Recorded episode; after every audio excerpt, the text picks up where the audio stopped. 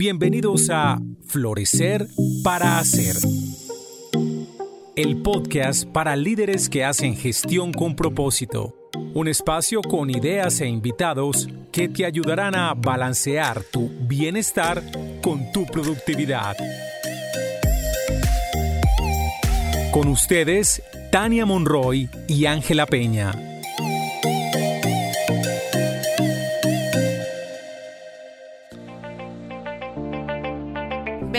Nuestro nuevo podcast Florecer para Ser. Hoy vamos a estar hablando de un tema muy interesante y es el tema de los cuatro tóxicos en la comunicación de los equipos. Hoy vamos a, a, entender qué es un tóxico en esos estilos de comunicación. Vamos a ver estos cuatro tóxicos. Uno de ellos es desprecio, el otro es aislamiento, el otro es culpar y criticar y la defensividad. Vamos a entender qué significa cada uno de ellos y también unas estrategias para poder salir de esos tóxicos en la comunicación. Hola Ángela, ¿cómo estás? Hola Tania, alegría de escucharte de nuevo. Lo mismo digo, qué chévere. Y bueno, hoy un tema súper interesante y es el tóxicos en los estilos de comunicación. Y bueno, para arrancar yo quiero preguntarte de una vez, ¿qué es un tóxico? En esos estilos de comunicación? Bueno, primero, estos tóxicos de los que vamos a hablar están basados en investigaciones de diferentes tipos, de dos fuentes que vamos a citar aquí. Uno de Team Coaching International y el otro es de una investigación de John Gottman en las relaciones y cómo estas toxinas influyen en los estilos de comunicación. Cuando hablamos de estos tóxicos y cuando estos autores hablan de estos tóxicos, están hablando de unas formas de comunicarnos que podemos tener que lo que hacen es contaminar los vínculos y generar con esto una afectación no solo desde la manera que nos comunicamos, sino una afectación en cómo resolvemos los conflictos, en cómo apoyamos la diversidad, en cómo gestionamos las cosas de manera conjunta, en cómo nos alineamos frente a nuestras metas u objetivos. Entonces, cuando tenemos estos, estas toxinas presentes en un equipo, inmediatamente empieza a afectar el relacionamiento. Si esto perdura en el tiempo, afecta también la productividad. De acuerdo. Entonces, no queremos tener estos tóxicos en nuestros equipos. Es probable que tengamos algunas veces uno que otro, que ya los vamos a explicar. Y eso es normal, digamos que la mayoría de las personas a veces tienen estas formas de comunicación, estos comportamientos, pero el punto, el punto está en que si estos se usan de manera constante en el día a día, termina siendo destructivo. No es que sea que ocasionalmente pase, pues no es que vaya a tener un, un mal efecto, pero si esto lo hacemos de manera cotidiana, sí empieza a destruir las relaciones en los equipos y por tanto empieza a corroer todos los vínculos y con el tiempo la productividad del grupo en el que estemos. O sea, es un tema que mientras si se repite, si es un comportamiento que se repite, es cuando empieza a tener la característica de tóxico. Mientras si es algo que es, no sé, ocasional, eso sí, no es un tóxico. Y es como para entender la diferencia. Bueno, chévere, muchas gracias. Y bueno, para arrancar, ¿qué es eso del desprecio? Ok, entonces, como, como bien lo dijiste, tenemos cuatro. Uno de ellos es el desprecio. Y el desprecio incluye el sarcasmo, subestimar, el cinismo, poner apodos, el humor negro. Entonces, el desprecio, cuando está presente en un equipo, pues obviamente genera mucho prevención o una forma de trato muy duro. Mira que si esto es admitido dentro de un equipo, si esto es una forma de comunicación dentro de un equipo, usar el sarcasmo o subestimar a otra persona o usar apodos, clasificadores de las personas por lo negativo, etcétera, que te encasillan, estás creando también unas formas internas de conversar entre todos que apoyan esto y quienes no están en esta forma de comunicación, a quienes no les gusta, pues se sienten excluidos y no parte del equipo o quieren cambiarla, que sería pues lo adecuado. Si esto se frena a tiempo en un equipo, buenísimo, pero si esto va cogiendo ventaja, pasa mucho que no se dan cuenta. Les parece que es un buenísimo sentido del humor. Sí, a veces como que nos reímos y entonces pues súper bueno, pero hay una persona que de pronto recibió ese apodo y pues esa persona no la pasó bien. Sí. Y a veces pasa, ¿no?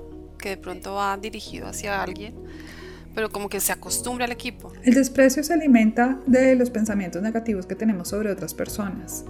Y es más probable que suceda que se haga presente cuando quedan conflictos no resueltos. ujú. Y cuando no supimos tramitar esos conflictos, em- entonces empezamos a generar ese desprecio que de alguna manera esta toxina en particular además quiere, quiere que otro te siga.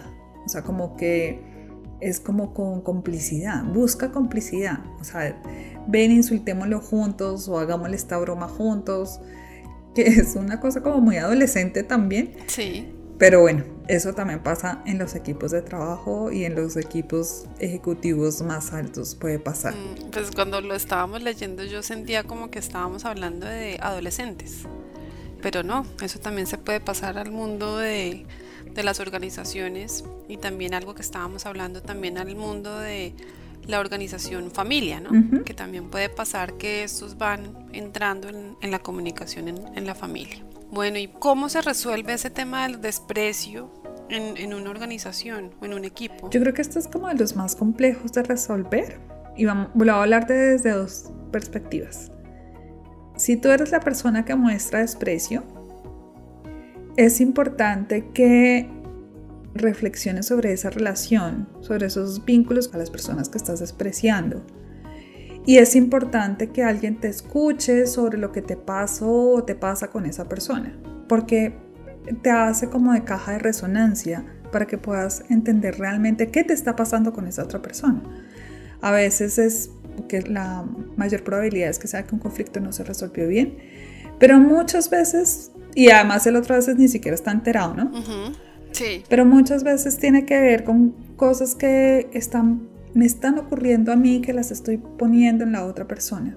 que no son del otro, pero yo lo estoy despreciando y, y le estoy poniendo eso a él. Sí, que puede ser como pensar que, no sé, esa persona ahora está liderando un proyecto que yo había podido liderar. Entonces, eh, tengo rabia y entonces la forma en que tramito la rabia, en vez de expresarlo de manera honesta y sincera y decir, a mí me hubiera gustado tener ese proyecto, qué fue lo que pasó, porque no, no, no quedé yo como líder, en vez de hacer eso, lo que hace es hacerlo de manera indirecta y entonces la rabia la tramita como que la gente se ponga en contra, porque el desprecio genera que otros, con lo que te decía, esa complicidad, que otros se pongan en contra de esa persona.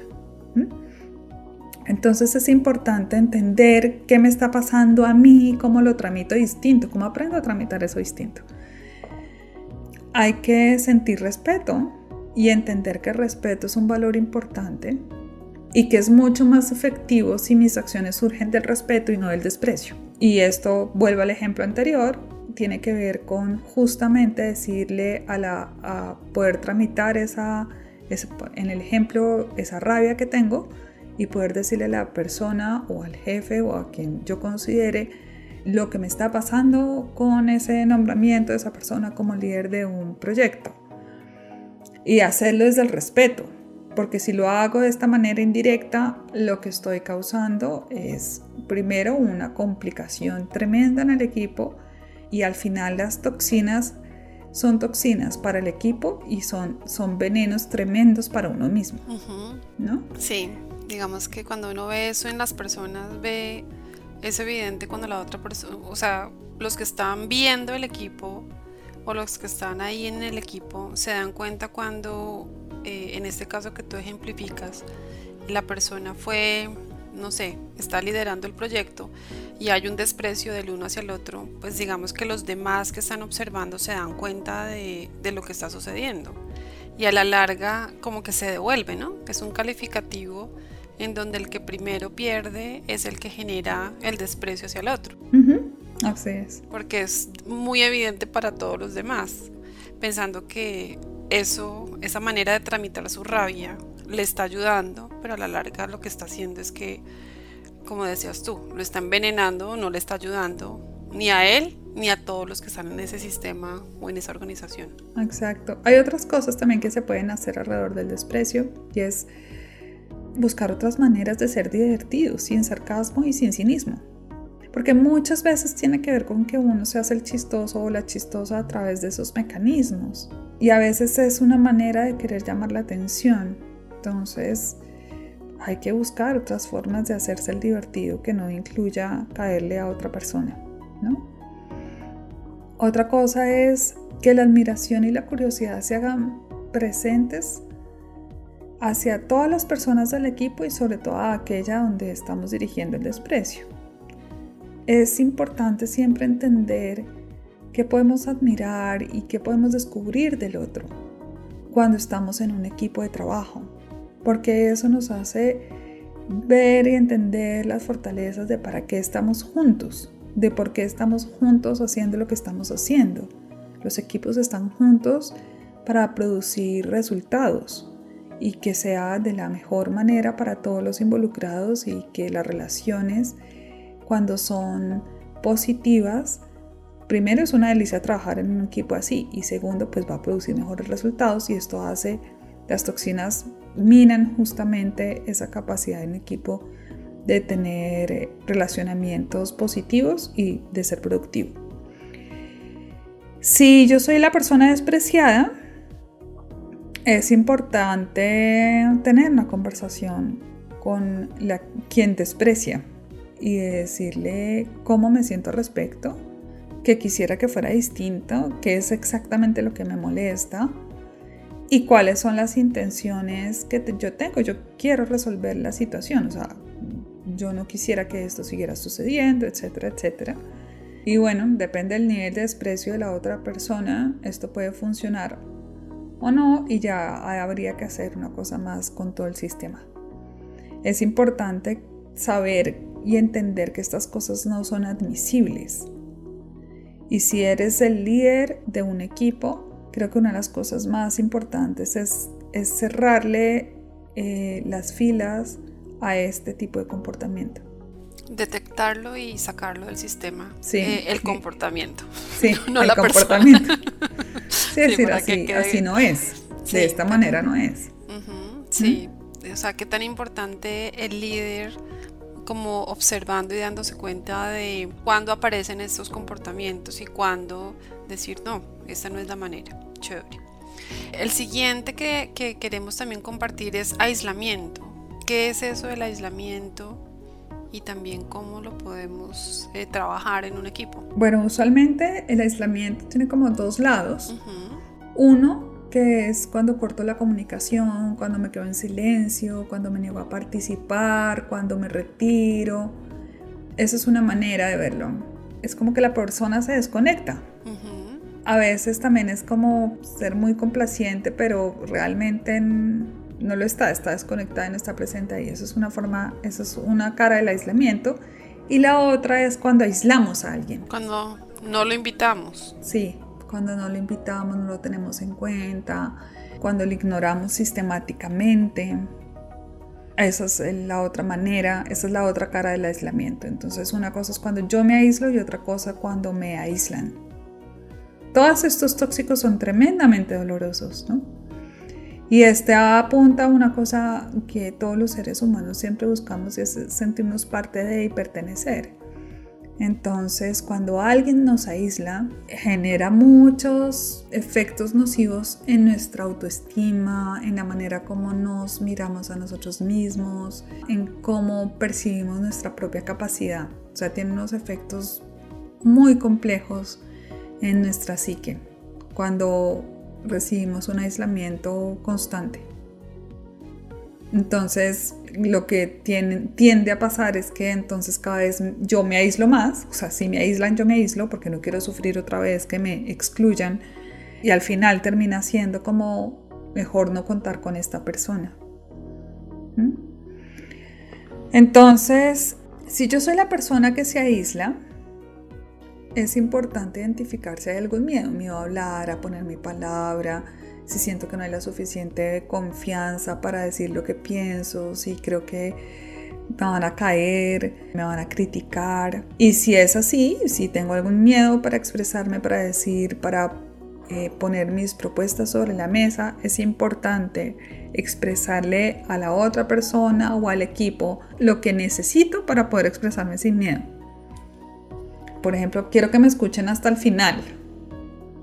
Y, después me hacen preguntas. Hay personas que lo prefieren así, hay personas que se sienten, se les genera mucha inseguridad que, que les pregunten en la mitad o al contrario. Como que pierden el hilo y entonces, bueno, y lo y si es otra persona que te está aislando o el equipo que te está aislando, lo primero es que, es que mires si hay algo que tú estás haciendo como algún otro tóxico. O sea, si tú estás, haciendo una, estás usando uno de los tóxicos de los que ya los que vamos a hablar, porque a veces la otra persona se aísla es porque estamos, estamos siendo, pues estamos actuando con desprecio, ¿cierto? Entonces hay que revisar primero si estamos usando algún tóxico sin darnos cuenta a veces. A veces los tenemos tan metidos que no nos damos cuenta. Y mucha empatía. O sea, recordar cuando nos ha pasado lo mismo y nos hemos sentido aislados. Y tener conversaciones abiertas. Al final, si te das cuenta, y no hemos visto pues todos los tóxicos, pero ya iremos, tiene mucho que ver con poder tener conversaciones abiertas y honestas y asertivas. Así es. O sea, es más como la manera de trabajar esos tóxicos. Y bueno, y el siguiente, que sería culpar y criticar. Ajá. Cuéntanos un poco qué significa cada uno. Es este específicamente. Culpar y criticar es atacar a la otra, o sea, en sencillo es atacar a la otra persona en vez del comportamiento. Mm, ponerle, una, ponerle una etiqueta. Por en vez de eres desordenado, en vez de tu habitación está desordenada o tu oficina está desordenada. Sí, entonces terminamos poniendo muchas, como tú le dices, etiquetas a la persona, no a los comportamientos, y eso tiene un efecto adicional, y es que cuando tú atacas a la persona y no estás dando retroalimentación sobre el comportamiento, la otra persona siente que no puede hacer nada distinto. Primero porque no se lo estás diciendo exactamente y no sabe a qué te refieres. Segundo, cuando tú, en tu ejemplo, eres desordenada. Yo puedo ver mi cuarto y a mi juicio, si estoy en un cuarto o si es mi escritorio en, una, en, un, en un contexto laboral. A mi juicio puede ser que no sea el más ordenado, pero no es el desordenado, ¿sí?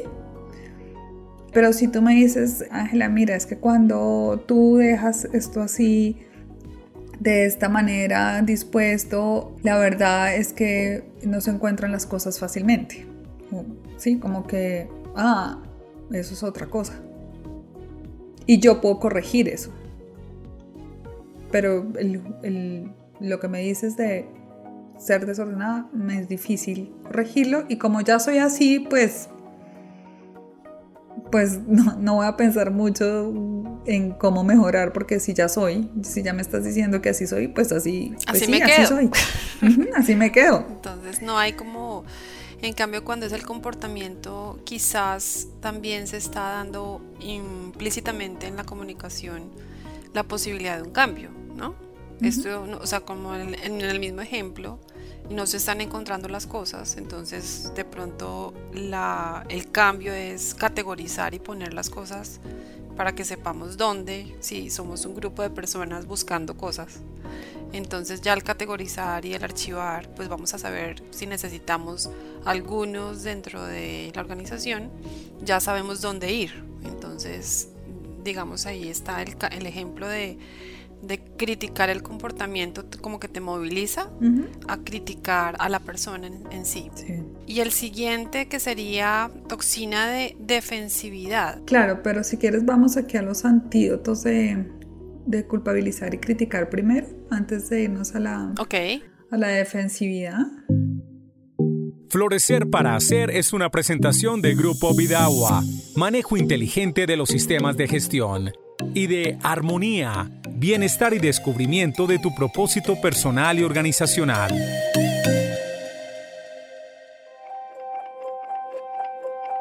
Como lo decía anteriormente, esto es comunicación asertiva pura Aquí es donde más aplica. O sea, los antídotos de todas las toxinas son aplicar la comunicación asertiva. Sí. Excelente. De alguna manera, con sus variaciones y con los, como con las especificaciones que hemos hecho por cada uno. En este caso, pues la sencilla suena obvia, pero pues la vamos a decir es enfocarse en el comportamiento, no atacar a la persona. Y aprender a no quejarnos, que esto es increíble porque a veces nos creemos que la queja es una petición. Sí. Que con la queja se está entendiendo lo que yo quiero y en realidad no es así. Entonces necesitamos transformar las quejas en peticiones. Dios mío, hay que decir esto muy duro porque creo que lo tenemos pegado como cultura, ¿no? Sí. Que nos quejamos y creemos que con eso estamos movilizando hacia un lugar, pero no. No sabemos hacia dónde. No, además, pueda ir. además, como se dice aquí en colombiano, la queja se convierte en cantaleta. Y eso es muy difícil escucharlo. Cuando eso ya es repetido, repetido, repetido. Como que qué cansancio. Como, sí, es muy difícil escuchar así. Y si yo soy quien recibe la crítica, pues tenemos que ver, ser empáticos y entender qué será lo que me está queriendo decir detrás de esa queja preguntarle, oye, lo que me estás pidiendo es esto.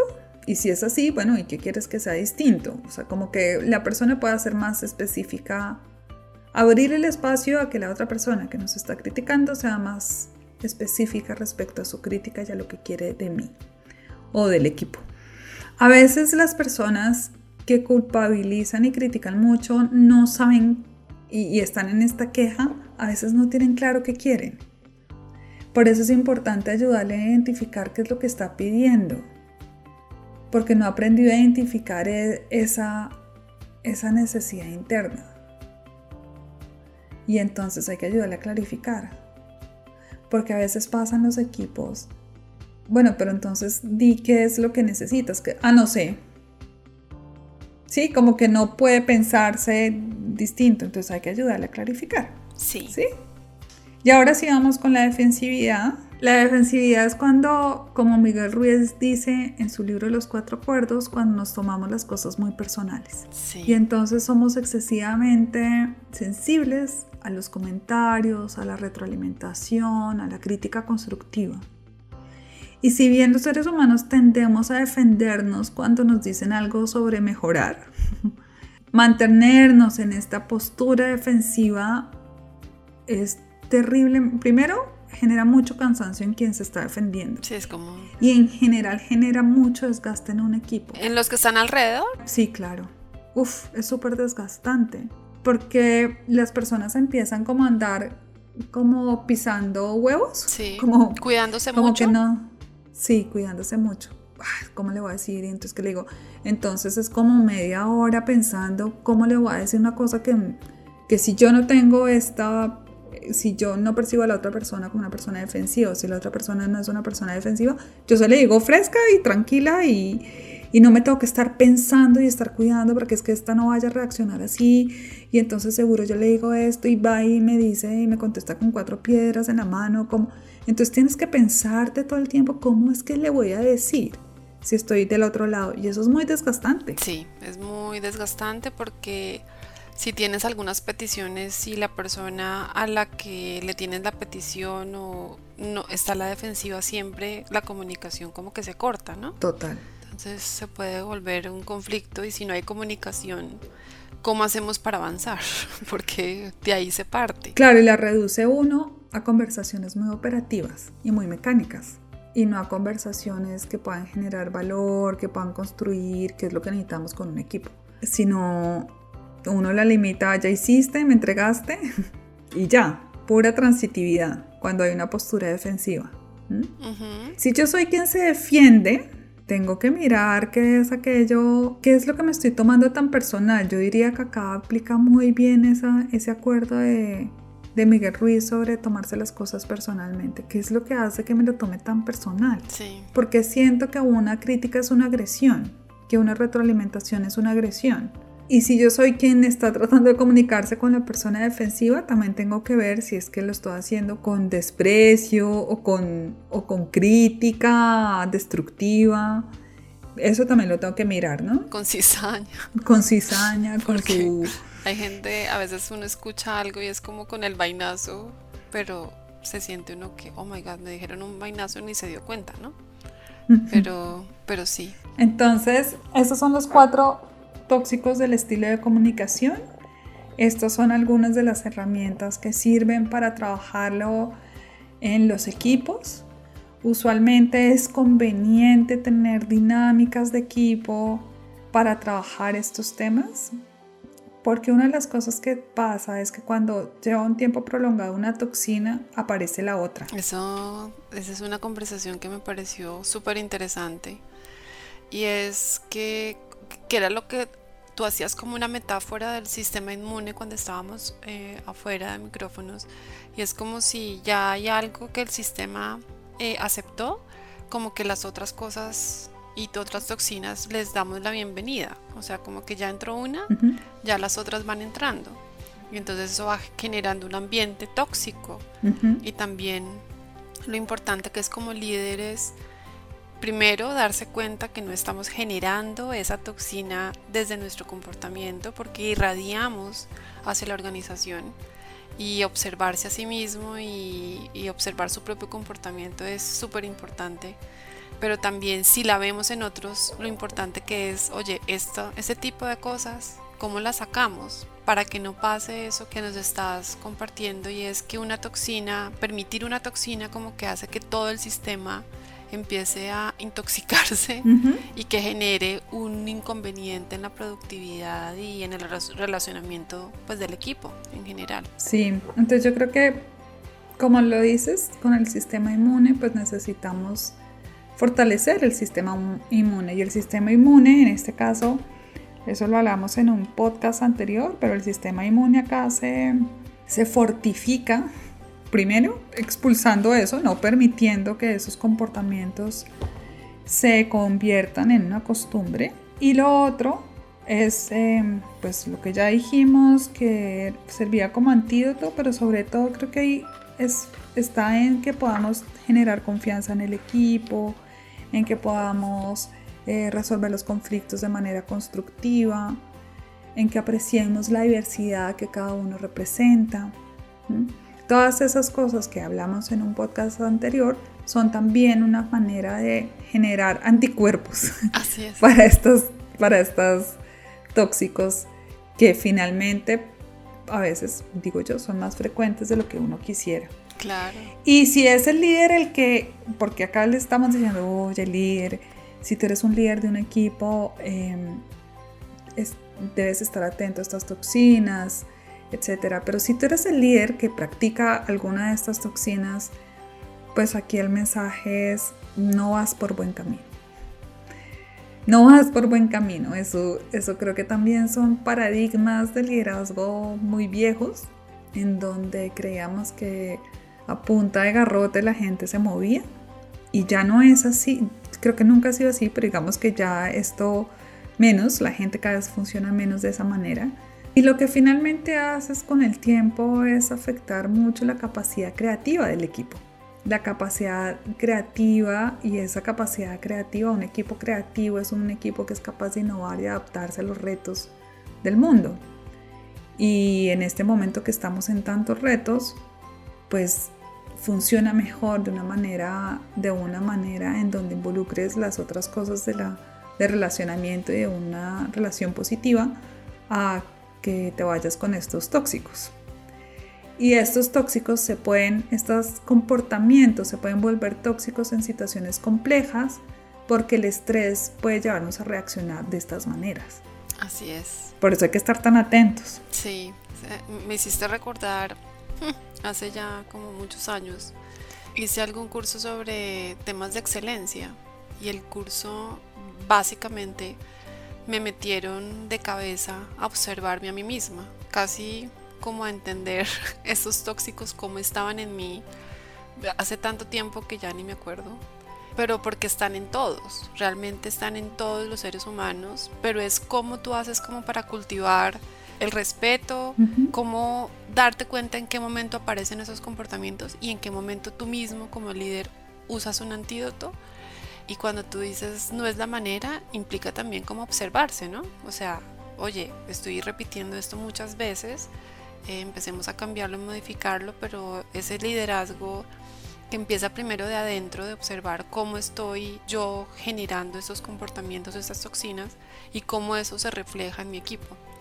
Entonces me parece muy, muy interesante como esa invitación de hacer un cambio en la manera de liderazgo y usar los antídotos y estas maneras de salir de ahí en uno, pero también en los demás, o sea, en este equipo que, que le permita, como tú decías, ser más creativo, que pueda ser más productivo y que pueda generar unas relaciones mucho más positivas y satisfactorias para todos. Pues como siempre, un placer, Ángela. Lo mismo, Tania. Espero que quienes están escuchando este podcast les sea útil para sí mismos, para sus equipos e incluso para sus familias. Así es, porque esto es para equipos y el equipo pues es la familia, nuestro primer equipo. Bueno, nos vemos en el próximo podcast, Ángela. Bueno. Que estés muy bien. Chao, Tania. Chao.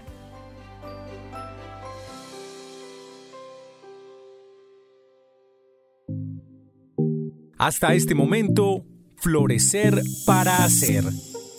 El podcast para profesionales que hacen gestión con propósito. Un espacio con ideas e invitados que te ayudarán a balancear tu bienestar y tu productividad.